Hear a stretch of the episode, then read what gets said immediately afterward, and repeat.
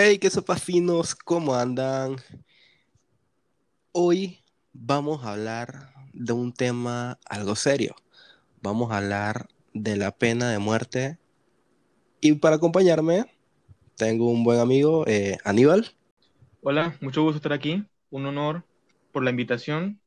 Eh, como dices tú, es correcto, es un tema muy fuerte, muy delicado y les prometemos que vamos a utilizar la prudencia y el respeto ante todo porque vamos a hablar sobre vidas humanas. Correcto. Hoy, como ya les dije, vamos a hablar de la pena de muerte. Es un tema bastante polémico, un tema que se viene tratando hace mucho tiempo. No vamos a decir está bien o está mal, vamos a hablar con algunos hechos y principalmente a dar nuestra opinión. Puede que él esté en contra o a favor, puede que yo esté en contra a favor, Tal vez nuestra opinión no es la misma, pero hoy vamos a debatir un poco sobre el tema. Sí, serán puntos de vista, anécdotas más que nada y una buena conversación. Entonces, mira, voy a comenzar básicamente con una leve introducción, que sería una definición etimológica, ¿ok? ¿Qué es la pena de muerte? Bueno, la pena de muerte básicamente es provocar la muerte a un condenado por parte del Estado. Es decir, que es un tipo de sanción. ¿Ok? Ahora, si te das cuenta, la historia de la humanidad, la pena de muerte siempre ha estado presente, desde los tiempos que ejecutaban a las brujas, desde que el rey, porque le pegaba la gana, mataba al tipo que le caía mal. Entonces, si te das cuenta, podría ser una naturaleza humana el hecho de querer vengarse o el hecho de querer buscar justicia, porque esas son dos palabras que la gente suele unir bastante, que suele incluso pensar que son sinónimos. La palabra venganza y justicia. Y me gustaría preguntarte a ti, hermano, ¿tú qué piensas al respecto? Porque a mí me rompe la cabeza el pensar, ¿la justicia es venganza? ¿O la venganza es un tipo de justicia? ¿O qué, rayos tiene que ver esto? Porque, no sé, a ver, ¿tú qué opinas al respecto? Venganza versus justicia. A ver, dime tú. Bueno, en lo personal, la justicia, al menos lo que debe ser, es una forma de encontrar el orden mediante las cosas correctas, mediante hacer lo que se debe hacer, eh, distinguir entre el bien y el mal. Y la venganza viene siendo tipo, alguien me hizo algo a mí, no independientemente de que si es socialmente aceptado o no, como eso que él hizo a mí me afectó, yo quiera represalias contra esta persona. O sea, no estamos hablando de que esté bien o esté mal, simplemente a mí me da la gana de querer desquitarme, por así decirlo. Sí, de hecho, de hecho, acabas de dar la definición que todo el mundo dice, sí, que la justicia, que, que la justicia es hacer lo correcto, hacer el bien, y la venganza es buscar. Yo le diría que la venganza, para mí, es mi, mi bien, es decir, mi beneficio. O sea, no me importan los demás mientras yo me sienta bien por el hecho de que esa persona que me hizo daño tenga lo mismo o peor por lo que me hizo, tal vez yo pueda sentirme satisfecho. Pero en cierta manera a veces puede ser errónea el concepto que tenemos sobre justicia. Y justo un ejemplo de eso es la pena de muerte. Porque si te das cuenta, está bien, el tipo era un loco, eh, no tenía remedio, hay que matarlo, ya va, pero si lo ves desde un punto de vista ético, moral, no es correcto. Y eso no lo digo yo, lo dice la Organización de las Naciones Unidas. Mira, te voy a recitar literalmente los derechos humanos. ¿Ok? Literalmente, aquí lo tengo, en la Organización de las Naciones Unidas, el derecho número 3, el número 3 es el derecho a la vida, a la libertad y la seguridad. Entonces, yo te quiero preguntar, ¿por qué tú crees que a estas personas se le incumplen sus derechos. O sea, literalmente le estás quitando su libertad y más que nada la vida, que es lo que estamos hablando aquí. De qué tan preciada puede ser la vida humana y hasta qué punto debe ser permitida la vida de un ser humano. ¿Qué opinas? Yo siento que esto va de la mano de el caso particular de que, del cual se está hablando. Porque bien, no vamos allá a matar a todos los criminales solo porque cometieron un delito. O sea, yo siento que esto se tiene que aplicar en casos puntuales, tipo un asesino que es antisocial, o sea, una persona que no va a cambiar, una persona que es un riesgo a la sociedad y estando dentro de una cárcel, obviamente no va a tener una condena de cinco años, o sea, esta persona puede estar de por vida dentro de la cárcel y esto genera un gasto al Estado. O sea, básicamente todos los ciudadanos vamos a estar pagando para que una persona que ni siquiera pretende cambiar siga viviendo. Cuando ese mismo dinero se podría usar en obras para beneficiar gente que esté intentando salir adelante. Sí, de hecho, ese es el enfoque, o más o menos la muletilla que ciertos países dicen, mira, realmente eh, las razones políticamente, hablando de política, la cual los países creen que un ser humano puede merecer la pena de muerte es por asesinato, espionaje, traición y bueno, traición o como parte del derecho militar, es decir, la persona que se escape, ¿cómo se le dice a eso? Se me olvida la palabra. Eh, cuando un militar se escapa de su responsabilidad, no recuerdo cómo se llama. Pero el punto que quiero decir es, ok, te lo voy a poner así, te voy a poner como un tipo de, de yo qué sé, de ejercicio mental. Ok, imagínate esa persona que tú quieres y que un tipo la agarra, la viola y comete asesinato con ella. Y ojo, no solamente con ella, que es una persona que tú tienes cierta afinidad sentimental, sino también te has dado cuenta de que lleva matando un montón de personas. Dime tú, si tú eres juez, verdugo, ¿tú decidirías quitarle la vida a ese hombre? Por el tema de los asesinatos, sí lo haría. O sea, porque como ya te dije, es una persona que no muestra arrepentimiento, una persona que no va a cambiar, que ha agarrado esto de costumbre. Por un tema más allá tipo violación, siento que a estas personas lo que se le debe hacer es practicarle castración química. Si tú eres un violador, tú sientes que eres no sé, una especie de amo sexual o lo que sea, y entonces al tú no poder desenvolverte sexualmente, estás privándote de lo que tú pensabas que era todo en tu vida. Bueno, ahora, yo te doy la respuesta. Eh, según la psicología y también hipótesis mías que yo he creado, yo creo que existen dos tipos de sociedades. Una sociedad destructiva y una sociedad constructiva. Entonces yo te pongo diferentes casos. Digamos, un barrio rojo, o sea, un barrio, barrio caliente de personas que todos los días se ve tráfico de humanos, tráfico de drogas y todo tipo de delitos. Eh, fácilmente una persona puede llegar a ser mal influenciada. A que una persona que vivió de amor, sus padres lo querían, es mucho más probable que esa persona también dé amor.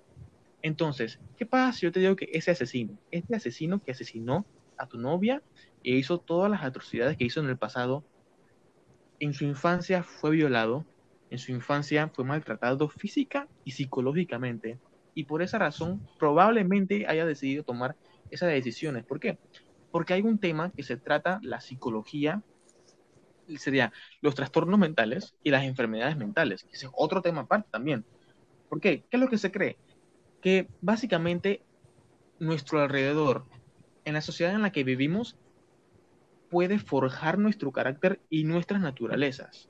Entonces, eso en lo personal me parece un poco lógico, así como se pueden ver excepciones. ¿Tú qué piensas?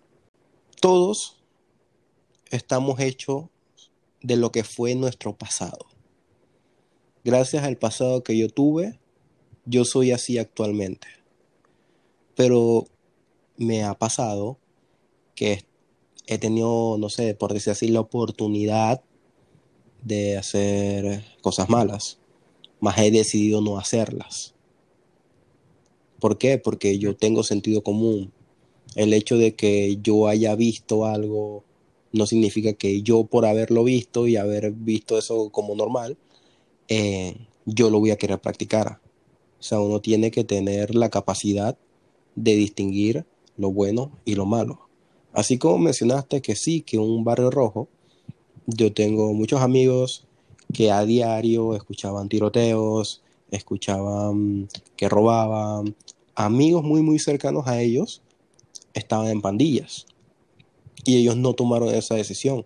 Ellos quisieron seguir en la escuela, echar adelante y todo esto. O sea, el hecho de que tú hayas nacido en un barrio así no implica que tú quieras ser así. O sea, eso tú lo decides. De hecho, mi madre, mi madre, este, mi mamá creció en un barrio que se llama San Miguelito, aquí en Panamá, que es un barrio rojo. O sea, no, no, es, tan, no es tan hostil, pero obviamente sí es un gueto, es un gueto. Y mi mamá es una mujer hecha y derecha, por la universidad y todo, y, y, yo la amo y es una gran persona y hizo que creció en un ambiente parecido. ¿Me explico? Pero también luego están los casos extremos. Por ejemplo, eh, no sé si tú has visto la, la, película del Guasón, la película del Joker, que cuentan la historia de este señor, que su infancia fue el padrastro lo violaba, que no sé qué cosa, y aparte, aparte de todo ese maltrato físico y psicológico, tenía una enfermedad mental. Puede ser esquizofrenia, puede ser lo que sea.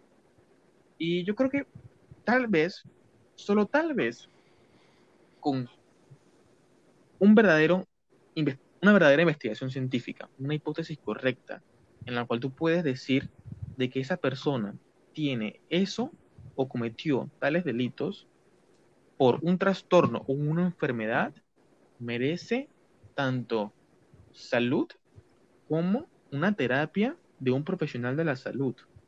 ¿Me explico? Entonces, ¿qué es lo que pasa? Eh, está esa paradoja, esa paradoja de, de, bien y mal, de, pero si yo pude salir adelante y conozco personas que salieron adelante, ¿por qué rayos ese tipo busca placer en asesinar personas? ¿Me explico? Entonces es ahí donde entra la paradoja de la sociedad destructiva y constructiva. Ok, Entonces, pero mira, te interrumpo ahorita que tocaste este punto. Ah, Viéndolo en el punto de las enfermedades psicológicas, me gustaría que mi mejor amigo estuviera aquí, él, él está estudiando psicología. Sí. Hay enfermedades que son tan fuertes que te hacen alucinar, te hacen ver cosas que no están ahí, oír personas que no están contigo, como es el caso de la esquizofrenia. Este tipo de enfermedades distorsionan tu realidad y por esto, por eso estas personas al cometer un delito generalmente se les perdona, pero se les interna en un psiquiátrico donde son medicados y les dan terapia. Y por experiencia de gente que conozco, te puedo asegurar que un psiquiátrico puede ser peor que una cárcel. Pero, o sea, este tipo de casos no son tan comunes en asesinos, por ejemplo.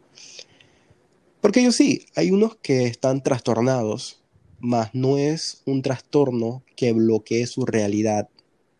Ellos pueden tener ideas locas y esto, pero cuando hacen el crimen o lo están planeando, pueden tener momentos de lucidez. Y aún así, ellos deciden seguir con lo que están haciendo. Por eso, o sea, es muy complicado, es realmente muy complicado, o sea, un psicólogo, un psiquiatra, determinar si esa persona está apta para reincorporarse en la sociedad. Entonces, tocando el tema de la salud, eh, ¿sabías que realmente si un delincuente sancionado con pena de muerte le da un infarto cardíaco, por ley, esa persona merece un trato de un profesional de la salud? O sea, no importa que la persona vaya a fallecer, tiene que ser operado y darle su respectivo cambio de corazón. Imagínate que hay dos pacientes, ¿no? O sea, clásico de, telenovela de médico.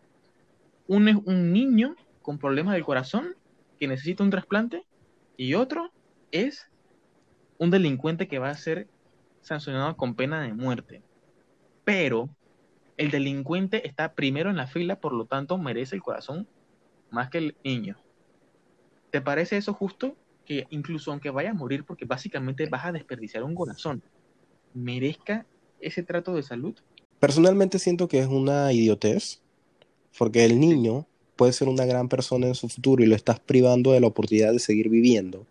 Mientras que este criminal, eh, literal, puede que al día siguiente de la operación lo vayan a, a, a, matar.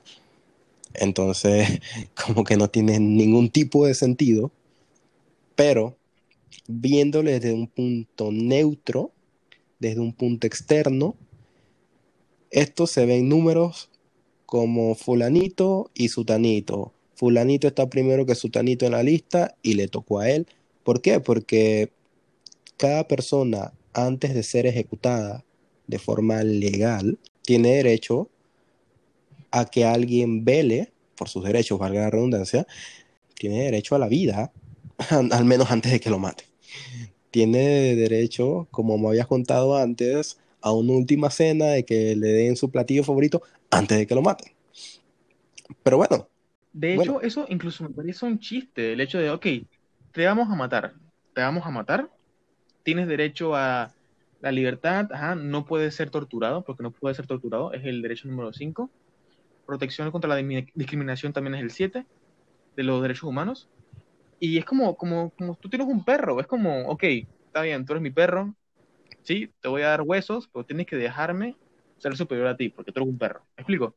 Entonces es como, como hipócrita decir, ok, yo te voy a matar, pero, hey, lo que tú quieras comer yo te lo doy. ¿Me explico? Y eso ni tanto, porque hay países en Estados Unidos, porque Estados Unidos es uno de los que más, más ha desarrollado esta, esta pena de muerte.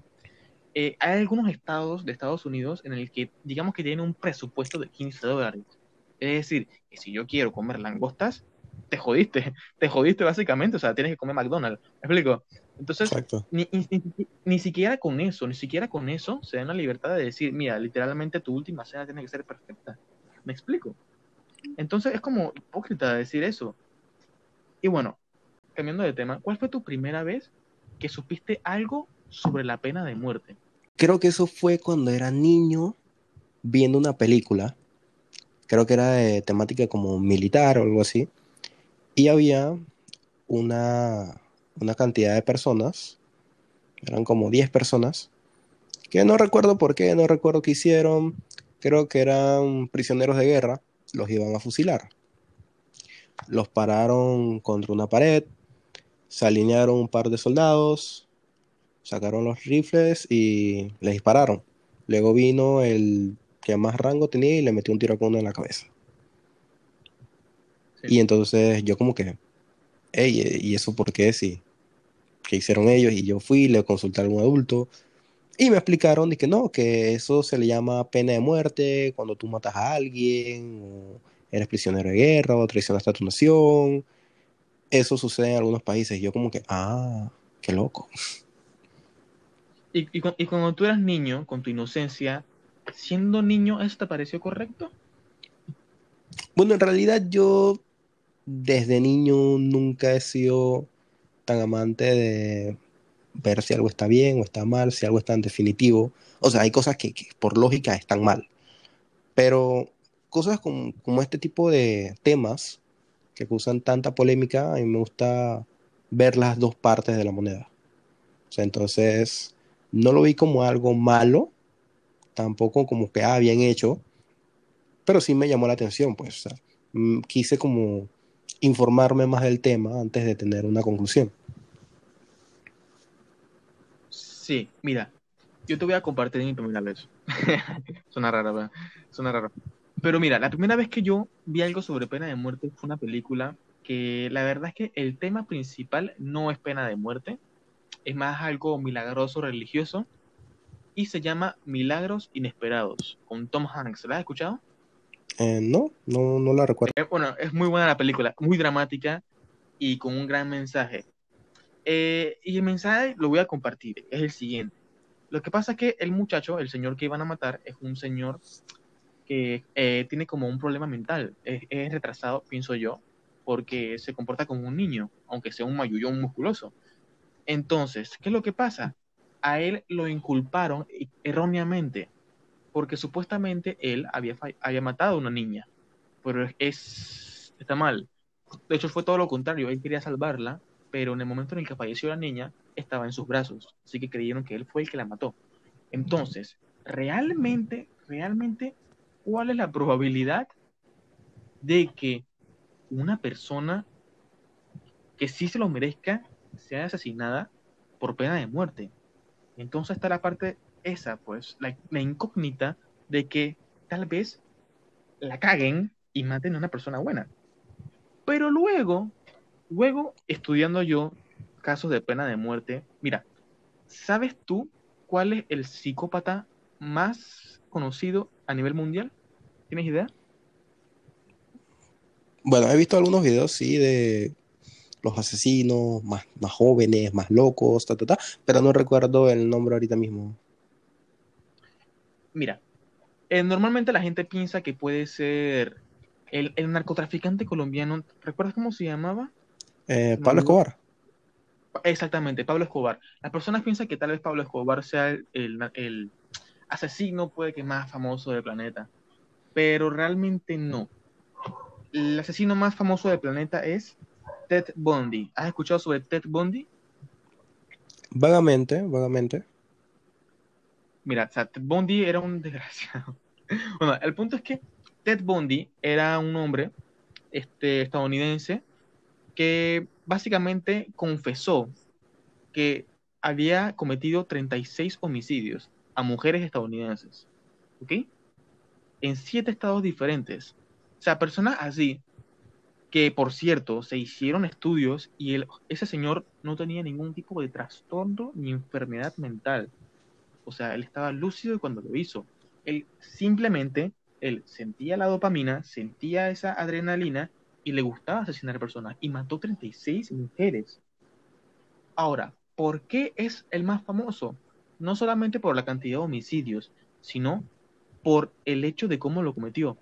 Porque era, o sea, tenía psicopatía, tenía una cierta cantidad de psicopatía, pero no un nivel que tú digas de que "Ey, era un enfermo, no. O sea, él era muy lúcido. ¿Me explico? Y él podía agarrar y, y yo qué sé, enamorar a las personas con su personalidad. ¿Me explico? Entonces, este tipo de personas son las que yo me, me reboteo, o sea, me reinicio, porque a este tipo de personas, que tú lo dijiste, son antisociales, realmente van a cambiar, o sea, porque, porque la cárcel como tal tiene una ideología. Tú metes a un criminal a la cárcel para que aprenda sobre sus errores y pueda reincorporarse a la sociedad. Pero un hombre como Ted Bundy, ¿tú crees que hay esperanza de que ese hombre sea una mejor persona? ¿Tú crees? En realidad no lo creo. Porque, o sea, es un animal. Mira, de 1973 al 78. O sea, no fue cuestión de que, ah, bueno, fue una locura de seis meses y maté tanta... No, no, no. O sea, fueron años y años, años de que él seguía, seguía asesinando a personas. Entonces, ahí es donde yo me doy cuenta de que, hey, ¿realmente la cárcel puede ayudar en algo? ¿Realmente hay que acudir a la pena de muerte? Entonces, me rompa la mente. Porque mira, te voy a contar los tipos de pena de muerte. Está la inyección letal, gas letal, silla eléctrica, ahorcamiento y fusilación. Y normalmente al criminal le dan la opción de elegir de qué manera quiere fallecer. ¿Me explico? Entonces, ahora viene lo interesante, que es que yo me he puesto a investigar la videoreacción de las personas de cómo fallecen. Tú, tú por curiosidad has visto, en YouTube hay videos, hay videos de personas que sus últimos minutos antes de la inyección letal, ¿te ha, te ha apetecido?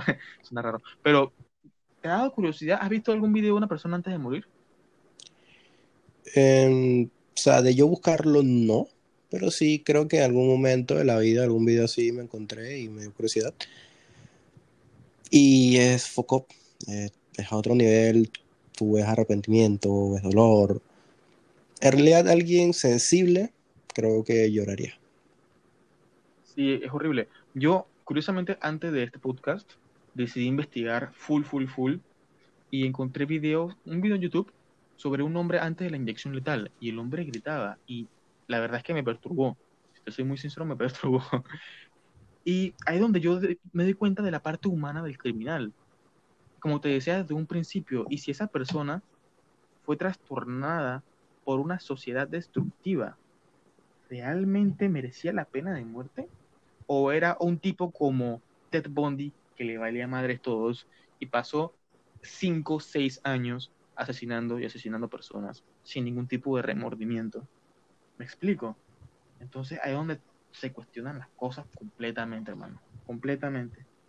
Entonces, luego está el caso de la corrupción. Por ejemplo, aquí en Panamá. ¿Tú qué sabes aquí en Panamá sobre la pena de muerte? ¿Has escuchado de que tal vez venga a Panamá eso? No, obviamente, a gente mayor sí le he escuchado mucho diciendo la frase como que aquí en Panamá deberían implementar la pena de muerte porque todo eso desgraciado se tiene que morir y eso no va a pasar.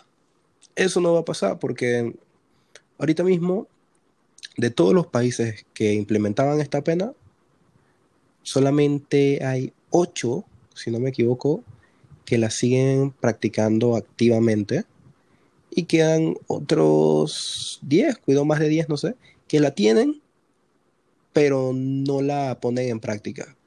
Y hace unos dos años, más de 20 países la abolieron por completo. O sea, vamos, ya eso está desapareciendo. Sí, mira, aquí tengo los datos. De 160, 160 países eran los que permitían la pena de muerte, ahora solo son 104. ¿Me explico? Y creo que fue del 2000 al 2010 este estudio. Entonces sí más o menos se ha concientizado y se ha dado cuenta de si realmente vale la pena asesinar personas como Death Bundy. ¿Me explico?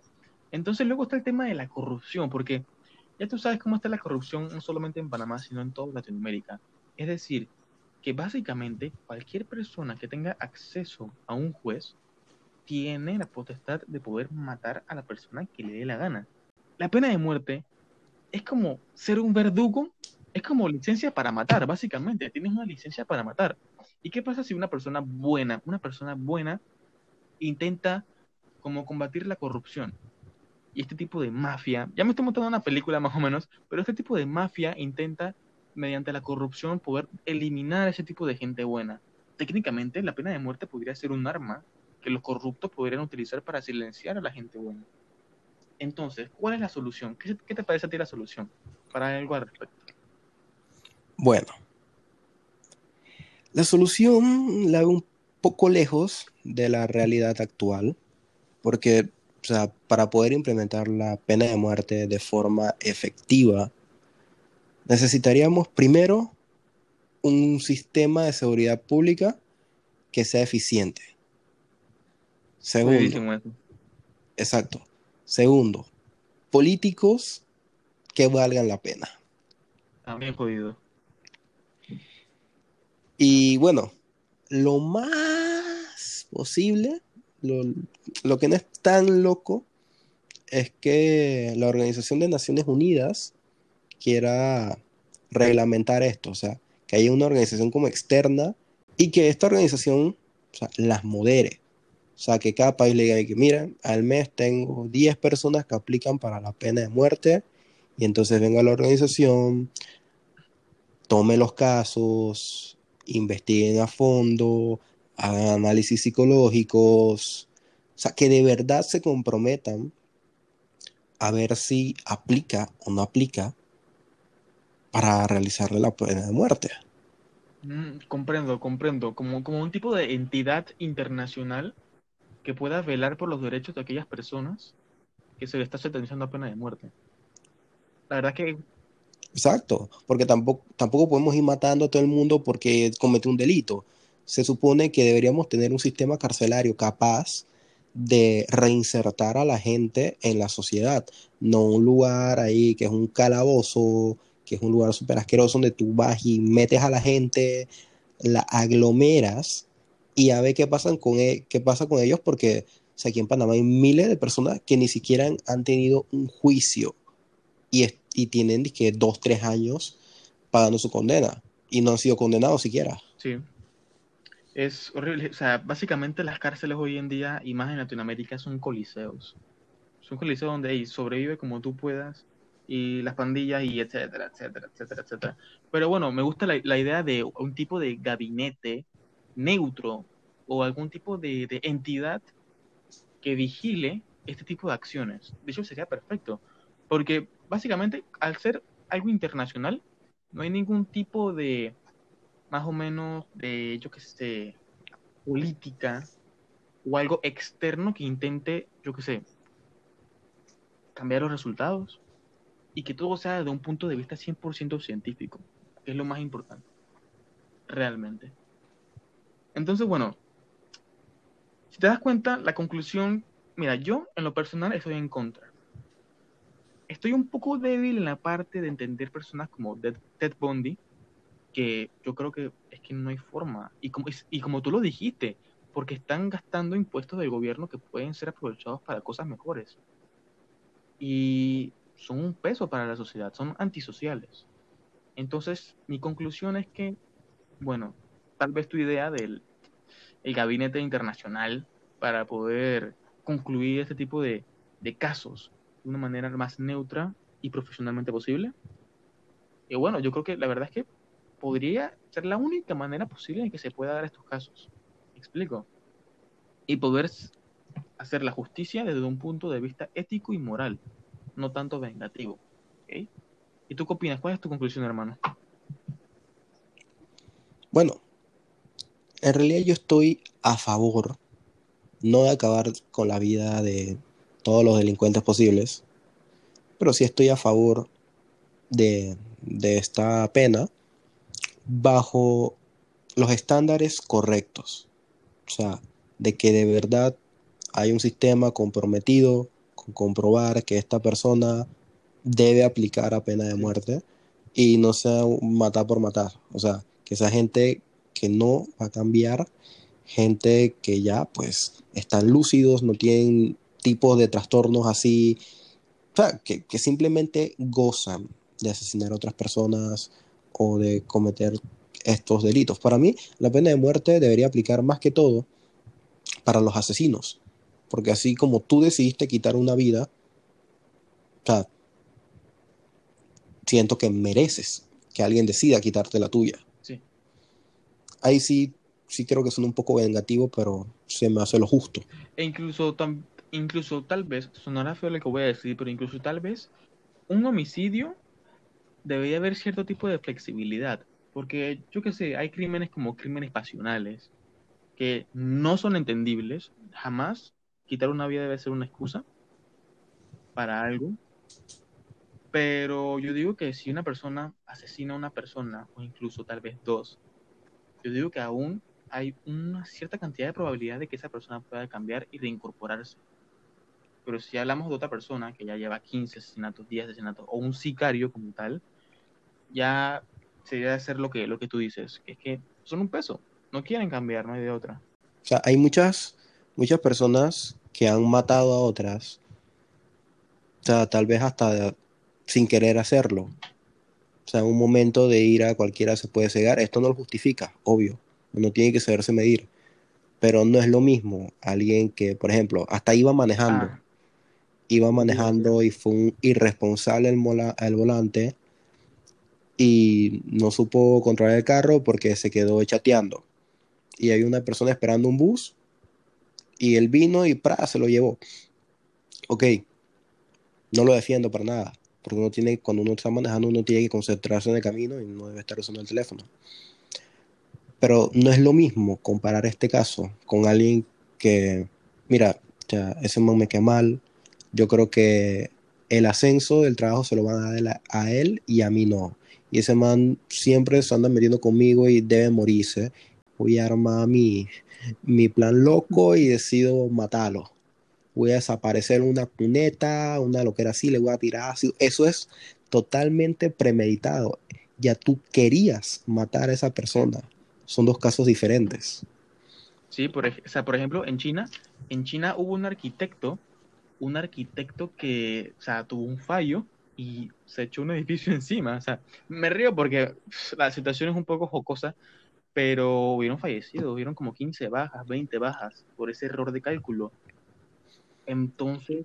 Justo por eso no estudié arquitectura. sí, sí, mucha responsabilidad. Imagínate yo, yo quiero ser médico, más responsabilidad aún. Imagínate un médico con mala praxis, que sin querer, pa, falleció el paciente y pa, pena de muerte por, por mala praxis, ¿me explico? Entonces hay cierta flexibilidad. Entonces, eh, no sé si tú has escuchado sobre alguna noticia aquí en Panamá, sobre algún criminal, algo al respecto. Bueno, así tipo Ted Bundy, que merezca pena de muerte bajo mi concepto. Sí, hace unos años hubo un menor de edad. O sea, este igual no aplicaría porque todos sus delitos fueron siendo menor. Pero vamos, con la historia te das cuenta que es una persona que no va a cambiar. o no iba a cambiar porque esta, este menor fue asesinado bajo tiros de, otra pandilla, porque bueno, sí, este chico tenía 14 años, algo así. Desde pequeño venía creciendo en barrios bajos, zonas calientes, veía todo, todo lo que era violaciones, tráfico, asesinato, robo, todo esto era su pan de cada día. Y claro, le llegaron las malas influencias y él vino y dice, bueno, yo quiero entrar en el, en el business, cuando me pagan. Y él vino y comenzó a matar y a matar y a matar. Sin mentirte que ese peladito pudo haberse tirado más de 20 personas en unos 3, 4 años. Y ¿sabes? lo hacía por dinero, no sentía remordimiento, no se sentía orgulloso de cada vez que mataba a alguien. Y bueno, por su estilo de vida terminó como terminó. Pero, ¿sabes? Una persona que se nota que no iba a cambiar. O sea, él no estaba dañado psicológicamente. O sea, simplemente fue mal influenciado. Él decidió tomar ese camino, se salió de la escuela. O sea, fue totalmente decisión suya. Aunque sí, uno de esa edad no tiene la capacidad de distinguir y de tomar buenas decisiones, pero vamos. O sea, desde los 6, 7 años, creo, tú puedes distinguir entre lo bueno y lo malo. Sí, eso es empatía, y está en los genes, ¿sabes? Es empatía básica. Y mira, ese niño, ese niño es lo que te digo, es producto de una sociedad destructiva. Ese muchacho desde pequeño, yo estoy seguro que desde pequeño, yo qué sé, a los 10 años le dijeron, eh, ven, vamos a matar a tu primera persona a los 10 años, ¿sabes? ¿Me explico?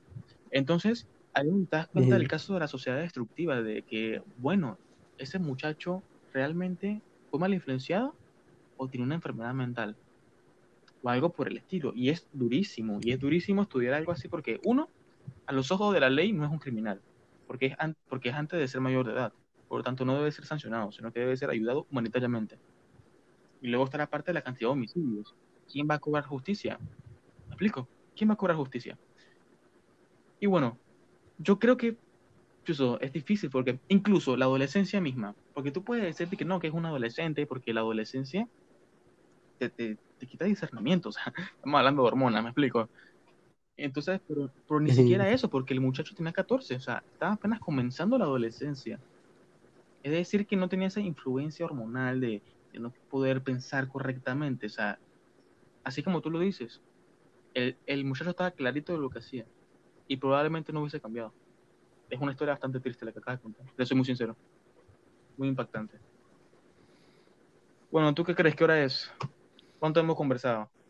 Uf, creo que nos extendimos un poquito de lo que teníamos en mente, pero ya, sin más que decir, sería todo.